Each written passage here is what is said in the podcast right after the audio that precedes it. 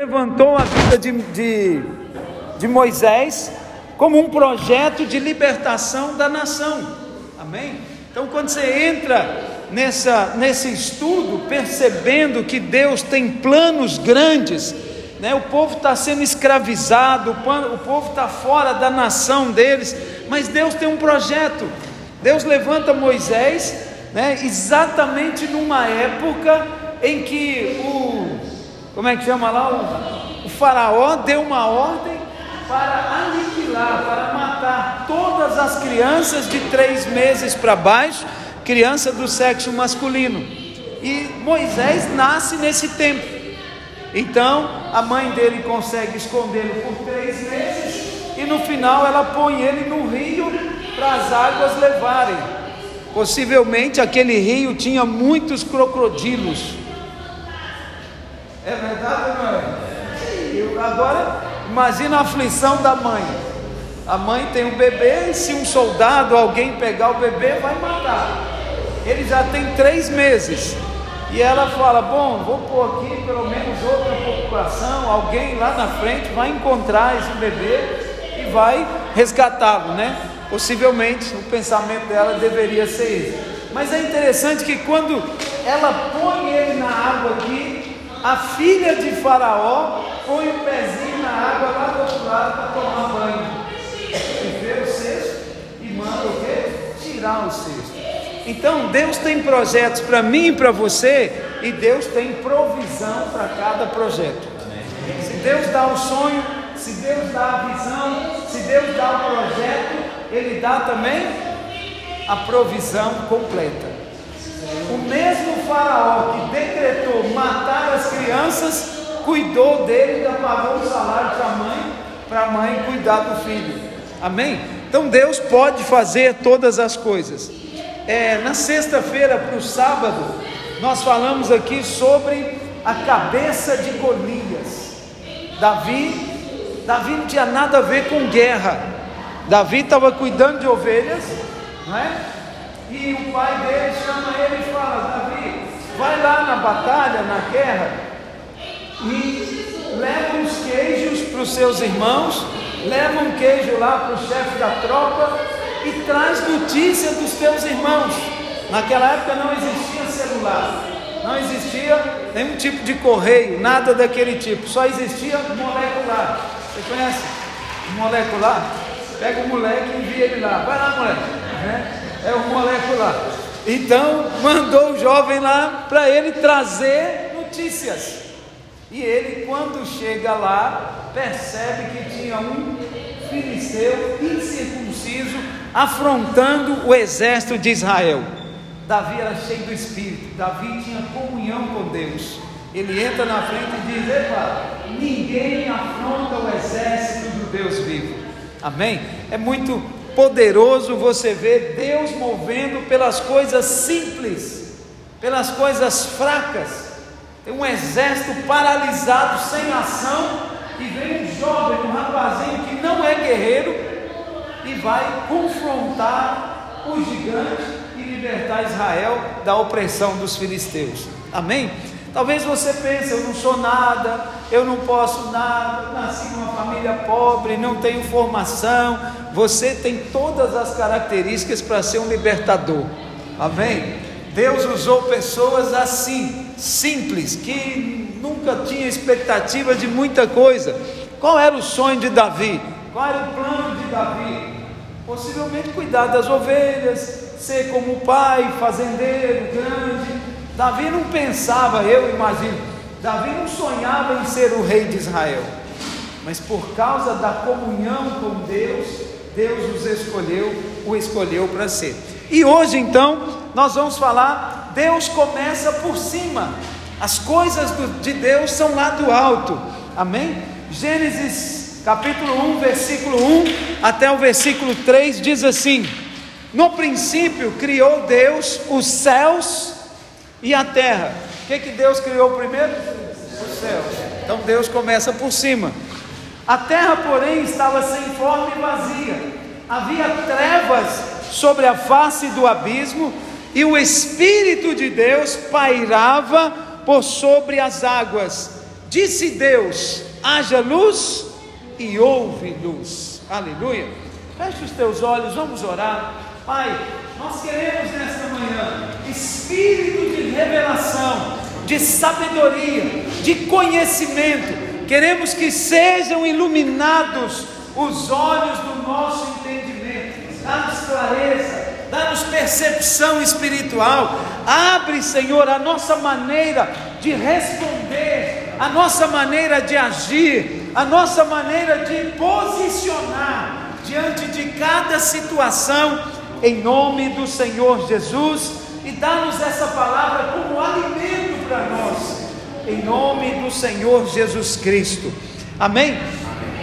As coisas do Senhor, elas sempre começam com um nível superior para um nível inferior, de cima para baixo, do céu para a terra. E quando o Senhor desejou criar algo, Ele determinou um caminho para isso. Amém? O céu determina o que vai acontecer na terra. Quem já orou o Pai Nosso aqui? Assim na terra. Então quem determina o que? O céu determina o que, que vai acontecer onde? Na terra. Assim na terra como é no céu. Eu gosto muito disso. Eu gosto de olhar perspectivas, né, no céu. Você olha para a terra, você fica meio embaralhado, mas quando você olha para o céu, você vê, é possível. É possível. Eu dei um testemunho esses dias, eu já ganhei cinco carros na minha vida. Aí as pessoas falam: Uou, irmão, tem mais cem lá para mim.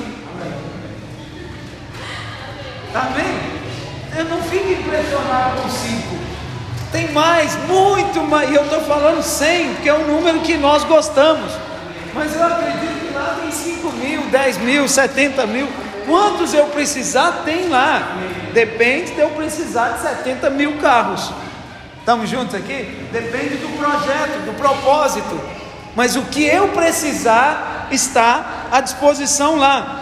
Então o céu determina o que vai acontecer na terra e não o contrário. Uma vez que o céu é prioridade, então Deus não nega nada para a terra. Amém? Se o céu é prioridade, Deus não nega nada para a terra. Tudo, né? esse é um princípio espiritual poderoso. Amém. Estamos juntos aqui? Amém. Isso é poderoso. Deus quer liberar a bênção. Não é Deus que fica amarrando. Não é Deus que fica escondendo a bênção de você. Não é. Ele é abençoador. A Bíblia diz que ele é galardoador. Ele gosta de dar, ele tem prazer em dar, ele tem prazer em nos abençoar. Estamos juntos ainda? Então, se você deseja governar na terra, precisa primeiro aprender a governar nos céus. Sabe por que muitos filhos de Deus ainda são levados por circunstâncias, ao invés de dominar sobre elas? Porque não aprenderam a começar por cima. Tem muitos irmãos que correm daqui, correm dali, vai lá, vem cá, vai lá. O que, que a Bíblia diz? Buscar em primeiro lugar o reino. Que reino que é? Reino dos céus. E todas as outras coisas vos serão acrescentadas. Amém? Primeiro ponto então, os céus, eles são celeiros. Eles são celeiros da terra. Você vai lá buscar para cá. As janelas dos céus derramam tudo sobre a terra. É, na palavra, Malaquias confirma isso. Malaquias 3,10 diz: Trazei os dízimos, trazei todos os dízimos à casa do tesouro, para que haja mantimento na minha casa, e provai-me nisto, diz o Senhor dos Exércitos: se eu não vos abrir as janelas do céu e não derramar sobre vós bênção sem medida, abrir as janelas dos céus e derramar o quê? Bênção sob medida, bênção sem medida. Amém? Abrir as janelas dos céus e derramar bênção sem medida. Deus quer abrir as janelas dos céus. Amém. Desde essa época já existe remote. As janelas do céu, você não pode subir lá para abrir ela. O que que abre as janelas do céu? Fé, oração, quem dá mais? Hã? Trazei todos os dízimos, e as janelas do céu vão se abrir. É o que o texto está falando aqui, não é? Tem um remote que abre as janelas do céu. Mas eu creio que a fé abre, a oração abre, amém? Mas o texto fala que, né? O texto está se referindo a dízimos e ofertas. Quando nós trazemos, as janelas se abrem e bênçãos sem medida são derramadas. O caminhão chegou lá no Macurungo, tem uma janela ali atrás. Aquela janela se abriu e saiu sem medida, desceu ali naquele lugar. Amém? É assim que acontece, é assim que Deus faz. Então, se o céu tem porta, janelas, é, se o céu tem portas e janelas, é um santuário, o qual é descrito em Apocalipse, e ele de fato assemelha-se a um celeiro, e é exatamente por conter tudo em si que ele governa e está acima de todas as coisas. Amém? Então, esse celeiro, ele é na verdade um santuário. E é também por isso que as coisas do céu começam por lá e não por aqui. Então, por quê? Porque a provisão é lá, ela vem da parte do Senhor, ela vem do Criador para nós. Nós deveríamos fazer o mesmo, começar por lá e não começar pelas coisas naturais. Amém? Nossa vida, nossa, é, a nossa fé, a nossa ação, ela tem que ser primeiro nas coisas lá de cima. Afinal, as coisas eternas vêm do alto e não de baixo, vêm do céu e não da terra. E sabe qual é a boa notícia? Efésios 2, de 4 a 6, diz assim: Mas Deus, sendo rico em misericórdia, por causa do grande amor com que nos amou, e estando nós mortos em nossos delitos e pecados, nos deu vida juntamente com Cristo.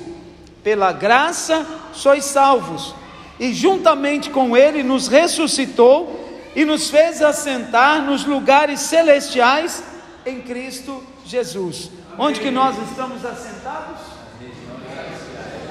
Nas regiões celestiais em Cristo. Você está na terra ou você está no céu? Nós estamos assentados com Cristo nas regiões celestiais. Amém? Nós estamos com Ele. Amém? Deveríamos começar por cima, começar em oração, dependendo dos céus e não dependendo da vista da terra. Nós não andamos por vista, nós andamos por fé. E andar por fé é depender das coisas do alto, é não depender das coisas naturais. Amém? Eu não dependo delas, eu não fico à espera de coisas naturais. Na verdade, eu já desisti, já tirei do meu coração expectativas naturais. Você já viu como que nós nos frustramos muito quando nós estamos esperando alguma coisa e aquela coisa não é correspondida? Amém? Nós ficamos o quê? É, vamos usar um termo bem moçambicano. Fiquei chateado, pá? Não é assim?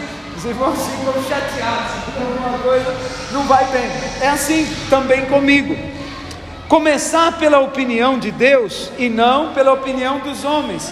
Começar por uma palavra de Deus e não simplesmente por um direcionamento natural, né? Vindo do mercado, da política, da economia. Ah, o governo diz, então você vai obedecer porque o governo diz.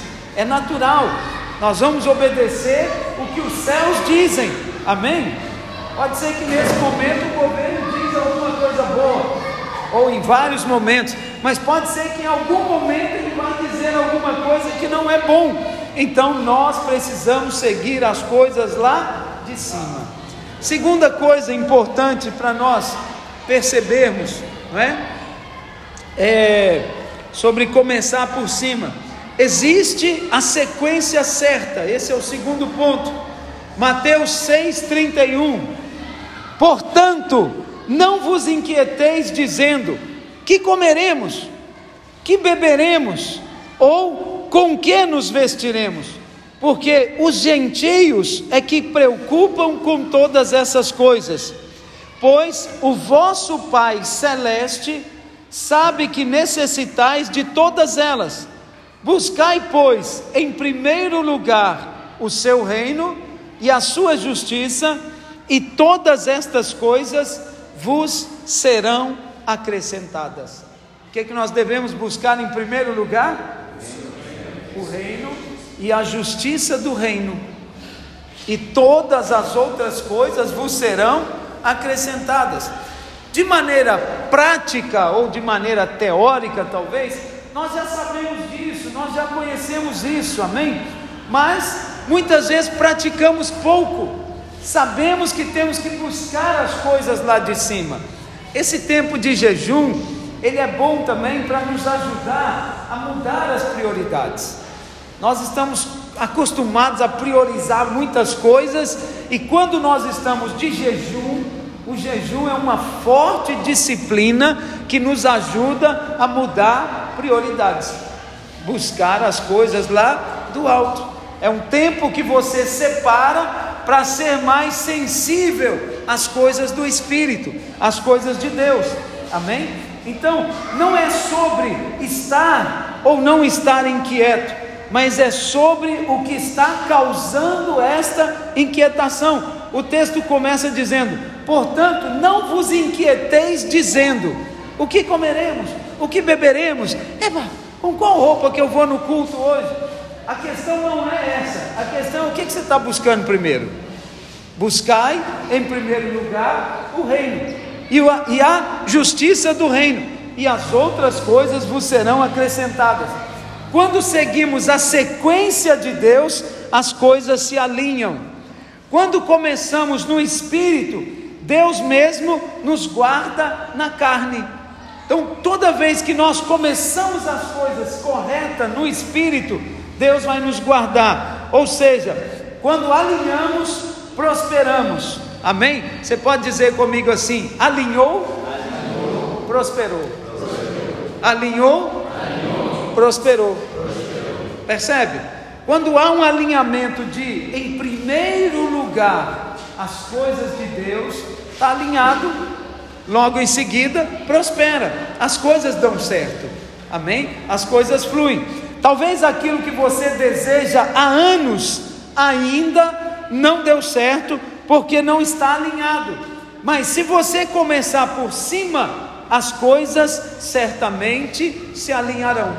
Amém? Então, quando você prioriza a sequência certa, primeiro no Senhor, as outras coisas vão entrando em ordem. Colossenses capítulo 3, do versículo 1 ao versículo 3. Colossenses 3, do 1 ao 3. Se você tem Bíblia, abre. Se você tem o um celular, abre. Se não, pode acompanhar ali, que é também para facilitar para nós. Amém? Colossenses 3, versículo 1 diz: Portanto, se fostes ressuscitados juntamente com Cristo, buscai as coisas que são de cima. Amém? Lá do alto, onde Cristo vive, assentado à direita de Deus, à destra de Deus. Pensai nas coisas que são de cima, e não nas coisas que são da terra é, a minha tradução diz assim: pensai nas coisas lá do alto e não nas que são aqui da terra, porque morrestes e a vossa vida está oculta juntamente com Cristo em Deus. Agora eu vou fazer uma pergunta muito interessante: quantos aqui já morreram? Amém.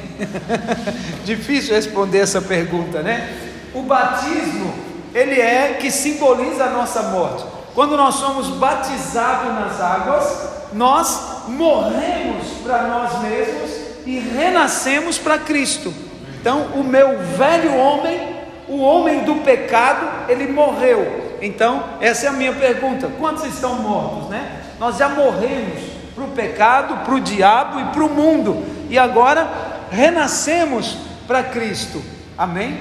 Então, o texto diz que nós devemos buscar e meditar nas coisas lá do alto. pensa nas coisas lá de cima e não nas que são terrenas. Por quê? Porque nós já morremos para as coisas terrenas. Nós já morremos para as coisas naturais. Amém, meus irmãos? Amém. Eu sei que às vezes nós ficamos aborrecidos, né? Quando alguma coisa dá errada, você tem um prejuízo, mas eu tenho aprendido muito ao longo dos anos, né? Que dinheiro é só dinheiro, não é nada mais do que dinheiro.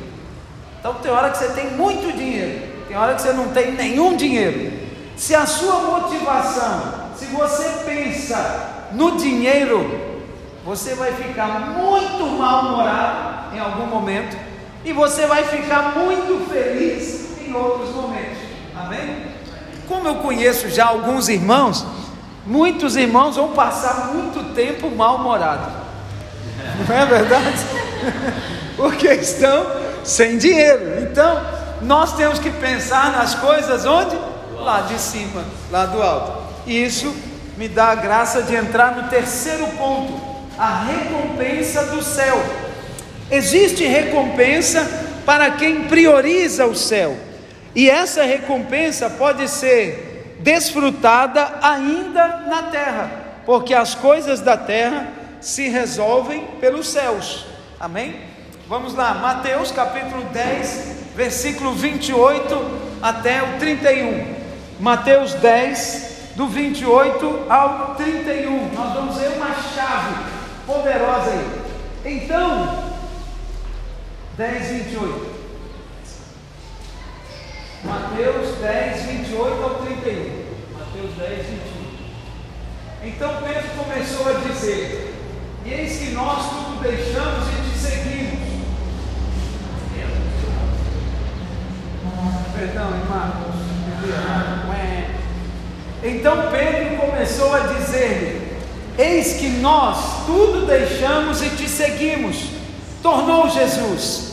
Em verdade vos digo que ninguém há que tenha deixado casa, irmãos, irmãs, ou mãe, ou pai, ou filhos, ou campo, por amor de mim e por amor do Evangelho, que não recebeu já no presente o cêntuplo de casas, irmãos, irmãs, mães, filhos, campos com perseguições, e no mundo por porvir a vida eterna.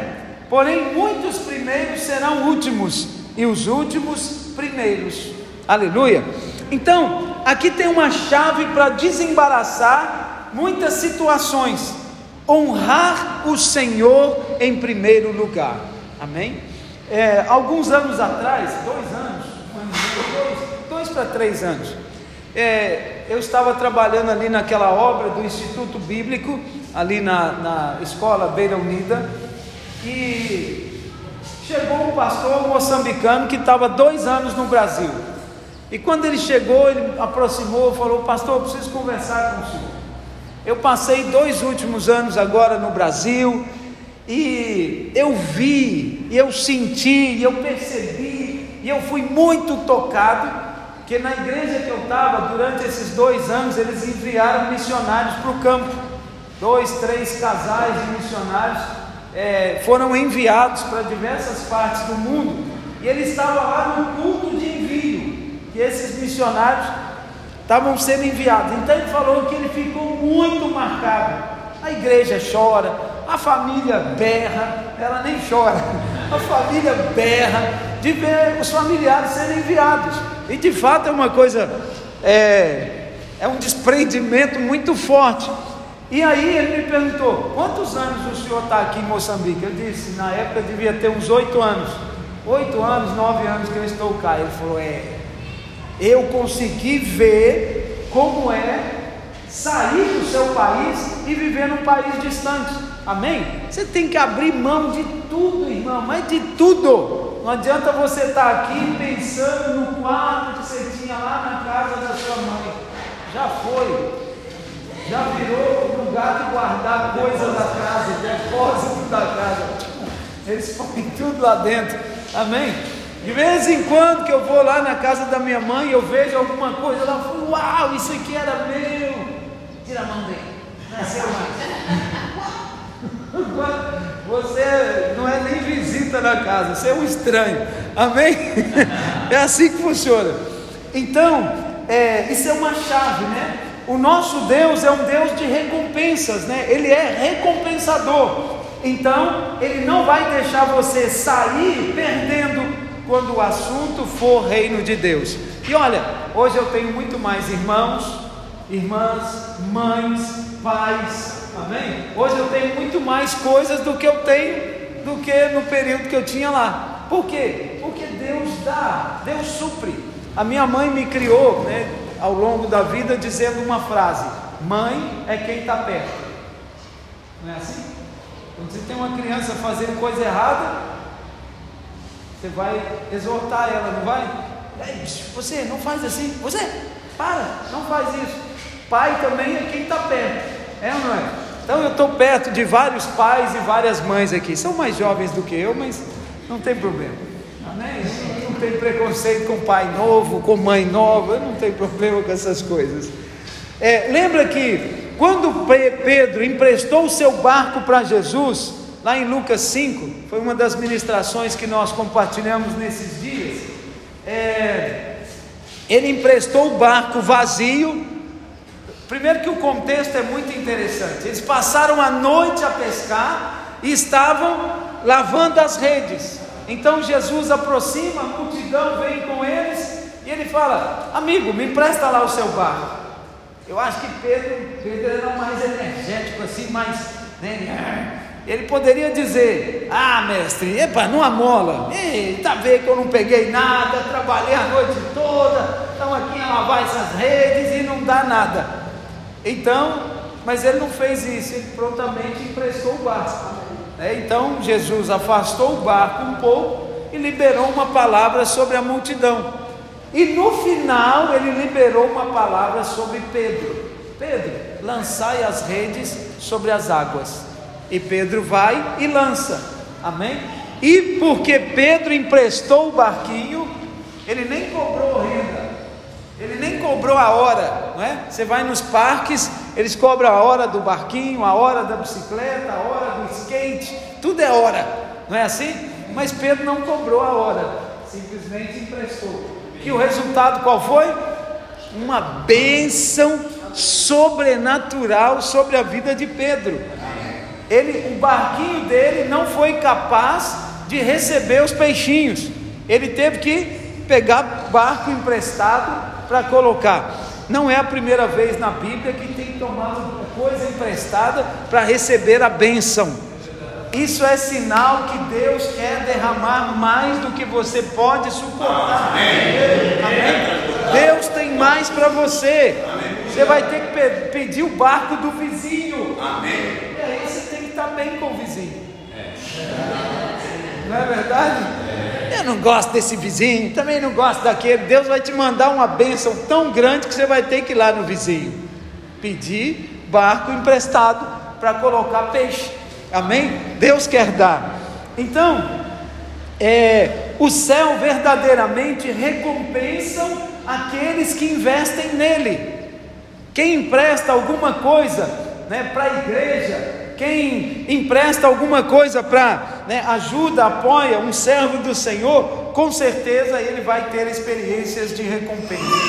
Faça a experiência, empresta a sua casa para receber uma célula, célula e depois me fala o resultado. Olha para mim, irmãos, eu tive uma célula lá na minha cidade, tem um bairro parecido com Macute. É um bairro muito nobre, muito bom assim. Só que tinha uma família que morava no fundo do bairro, invadiu um espaço lá atrás e eles moravam lá. Eu conhecia eles antes deles irem para lá. Então nós abrimos uma célula nesse bairro bom. Nós tínhamos uma célula lá, uma casa muito boa. Ela era gestora de um banco, comprou o quintal ali, construiu. A casa era fantástica. Ok, então a célula era lá. Só que a célula multiplicou. Então eu peguei, assumi a multiplicação e fui casa da irmã que morava lá na invasão. Eram pouquíssimas casas. Irmã, não tinha piso na casa dela. Algumas paredes eram de papel, de papelão, outras eram contraplacado, chapas emendadas, maneira maneira. Então, entrei para aquela casa, começamos a pregar o Evangelho e fui conhecendo a história daquela irmã. Ela disse que o marido dela era caminhonista, tinha abandonado ela, saiu pelas viagens aí para fora do país e não voltou, ficou lá para fora. E, eu, e ela falava muito, reclamava muito, murmurava muito, mas fui pregando o Evangelho naquela casa. Em um dado momento eu saí para fazer missões dentro do Brasil mesmo, em outras províncias, e passei fora 25 dias. Então eu fiquei basicamente um mês sem ir na célula. Levantei o líder em treinamento e tal, mas quando eu voltei, primeiro lugar que eu fui foi na célula, ver minha célula, ver os irmãos como é que estavam. Primeiro que eu fiquei perdido. Quando eu entrei, mas era aqui a casa dela, pensei logo, município tirou ela daqui primeira coisa que eu pensei foi isso: município tirou ela daqui. E, e aí era diferente, tinha um muro, tinha uma grade, já tinha uma horta plantada na frente, tinha alface, tinha algumas coisas ali e tal. E eu andei, fui para o outro lado, não, lá não era, para lá não era, tinha essa árvore aqui. Epa, até que alguém veio lá de dentro e me atendeu e era ela.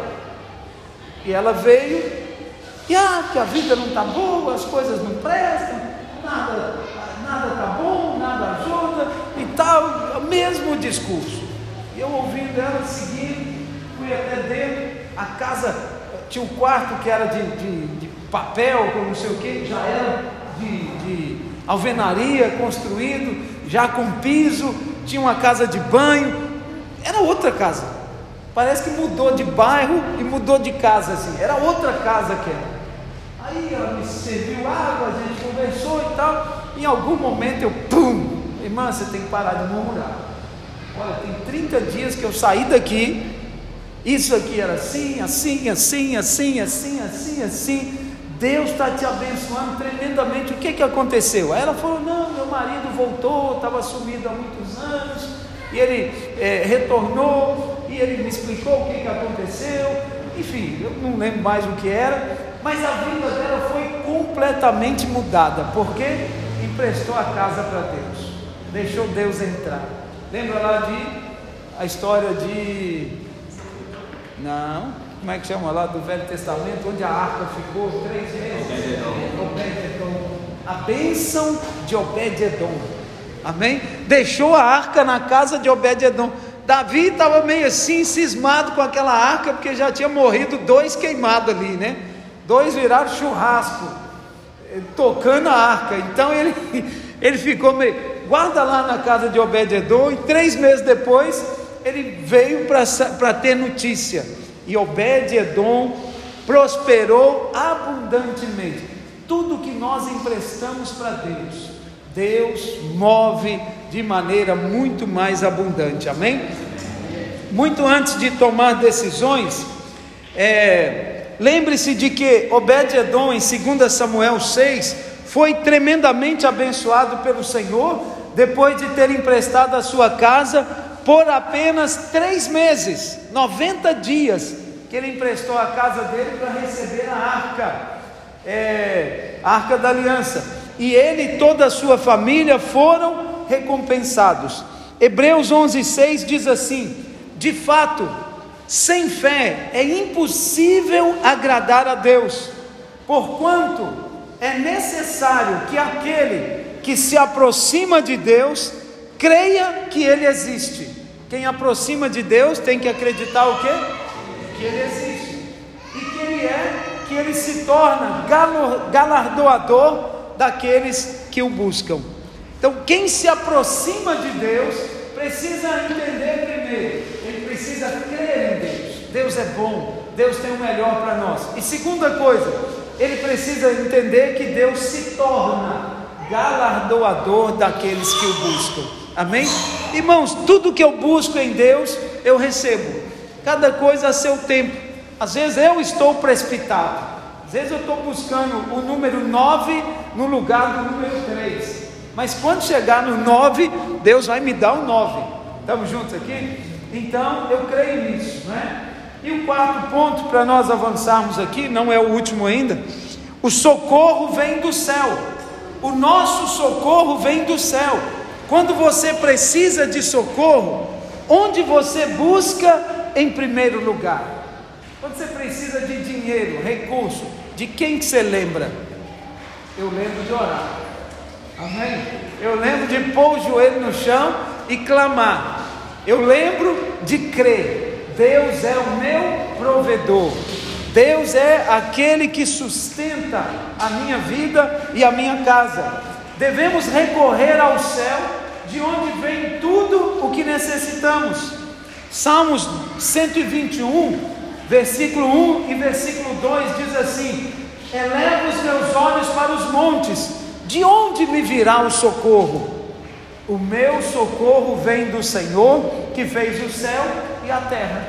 Para onde que você para onde você olha quando vem um aperto, quando vem a dificuldade, quando vem a situação inesperada? A Bíblia diz que o salmista, e possivelmente é Davi, ele está dizendo: Olha, eu elevo os meus olhos para os montes, de onde me vem o socorro? Amém? O meu socorro vem do Senhor que criou os céus e a terra. Muitas coisas vieram e ainda vêm do céu o maná veio do céu, o Filho veio do céu, o poder do Espírito Santo veio do céu. Na verdade, o próprio Senhor Jesus disse que não há nada que não tenha vindo do céu.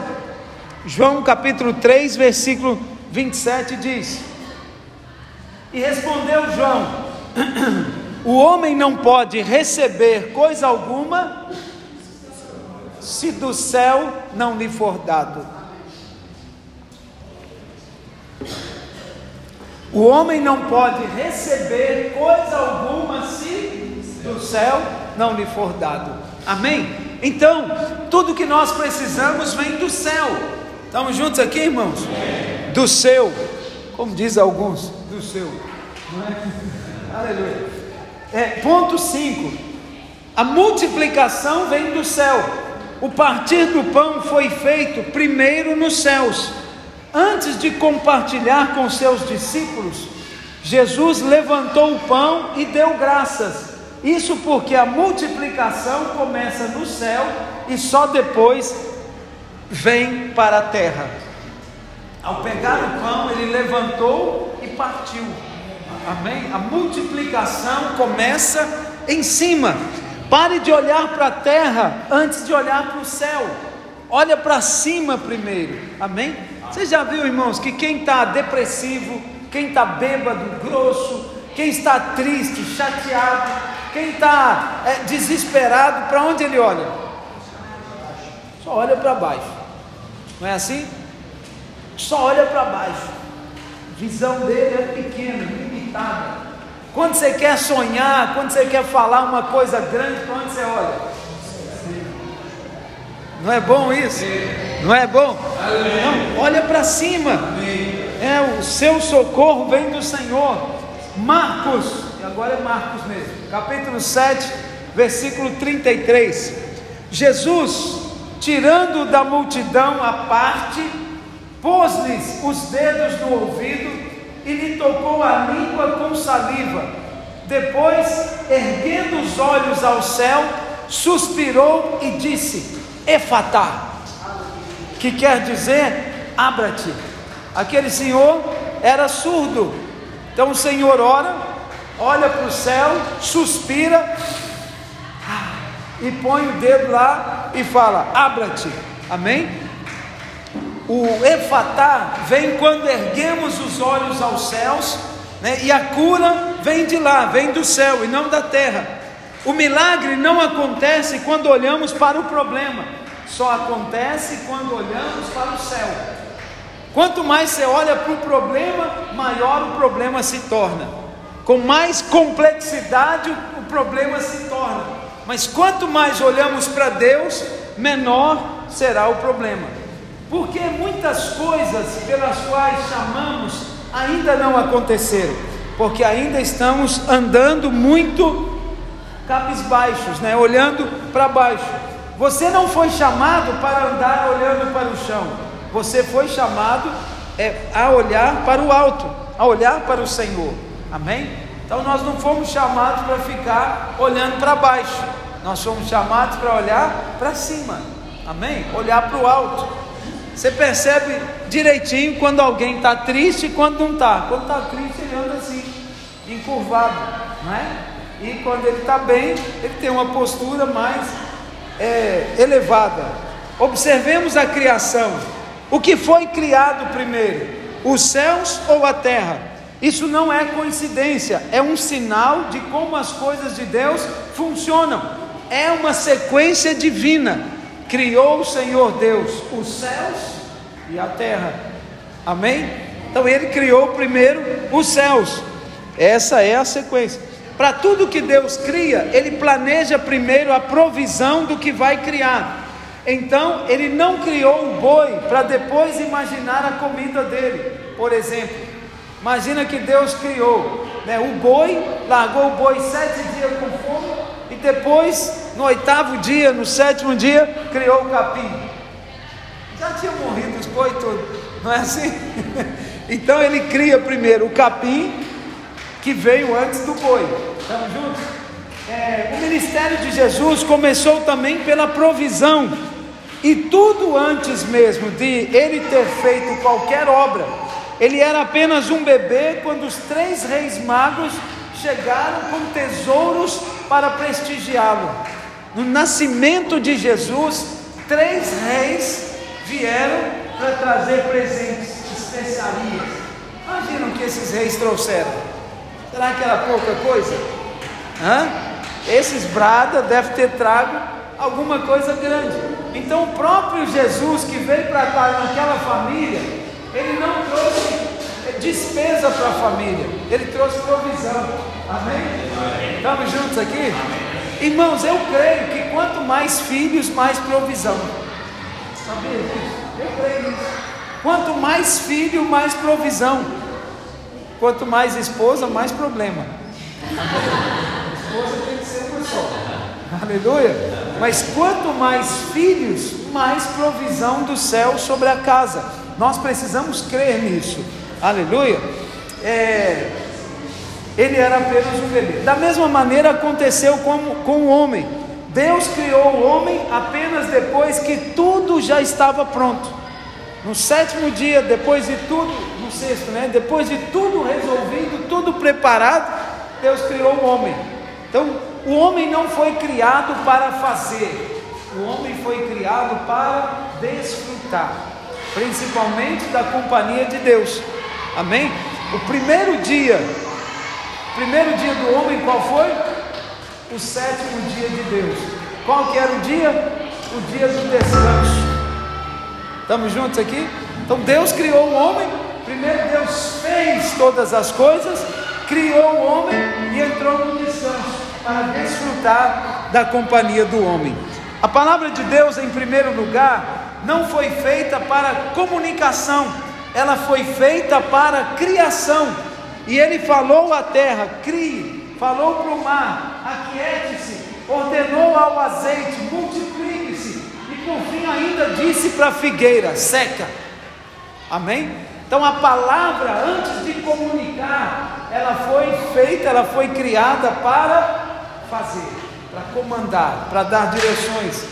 Além do poder das palavras, existem também um grande potencial dentro de cada filho de Deus que foi concedido por Ele para crescermos e nos frutificarmos.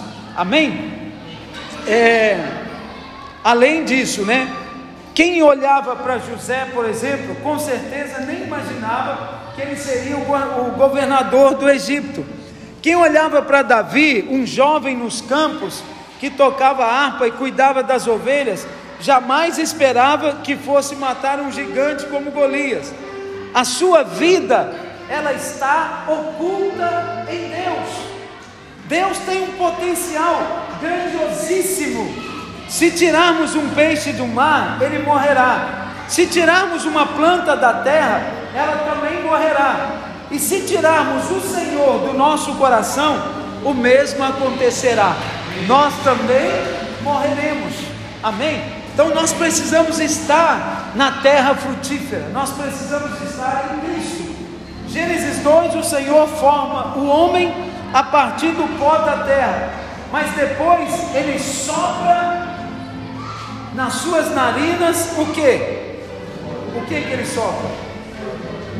É, na verdade, para compartilhar Zoe, ou seja, a vida espiritual com que o homem é, para com o homem, não é? Porque até aquele momento ele era apenas pó. Então, quando Deus junta o pó, é apenas o pó juntadinho, combinadinho. Mas a partir do momento que ele sopra, ele sopra o Zoe, a vida de Deus, a vida espiritual é, sobre as narinas do homem. Amém? Então, hoje Deus deseja compartilhar conosco os seus desejos, as suas vontades, as suas motivações, e para que tal coisa aconteça, nós precisamos nos apegar às coisas do céu, colocar ordem na nossa vida. Primeiro as coisas lá de cima, primeiro a vontade de Deus. Senhor, qual é a tua vontade para isso? Qual é a tua vontade para aquilo? Se você está casado, Deus não tem planos ruins para o seu casamento. Basta consultá-lo. Senhor, qual é o teu plano? Se você deseja casar, ore, pergunta ao Senhor: Deixa eu dar uma palavra para os jovens aqui. Jovem, eu vos escolhi, porque sois fortes, diz a palavra. Mas eu estava eu, eu com meus 26 anos e desesperado para casar. Porque desde os 22 eu queria casar. Eu queria casar jovem. Então deu errado, não casei 22, nem 23, nem 24, nem 25. Então, quando chegou nos 26, que eu ia lá para as vigílias, toda sexta-feira à noite, eu passava horas orando ao Senhor: Senhor, eu quero casar. Mostra, Senhor, quem é a serva. Xalabanai, alamanai. Será que é aquela, Senhor? Será que é aquela outra, né? E Deus falou comigo que você vai casar com os 30. Uau! Eu vá, brincadeira não, é sério o negócio, Senhor. Eu quero casar. Mas Deus falou comigo que eu casaria com 30 anos. E de fato eu casei com os meus 30 anos. Amém? Então, mas olha que interessante. Eu casei com o propósito de Deus. Eu casei com a pessoa certa que Deus tem para mim. Num primeiro momento eu não concordei que seria uns 30, mas eu não tive opção. Eu fui percebendo que o projeto de Deus melhor para a minha vida era realmente casar aos 30 anos. E foi de fato aí que eu casei. Então vamos ficar de pé. Eu quero te convidar a orar e a buscar a vontade de Deus em todas as áreas da sua vida. Eu sei que tem jovens que vão casar com 22 anos, eu sei que tem jovens que vão casar com 30 anos, cada qual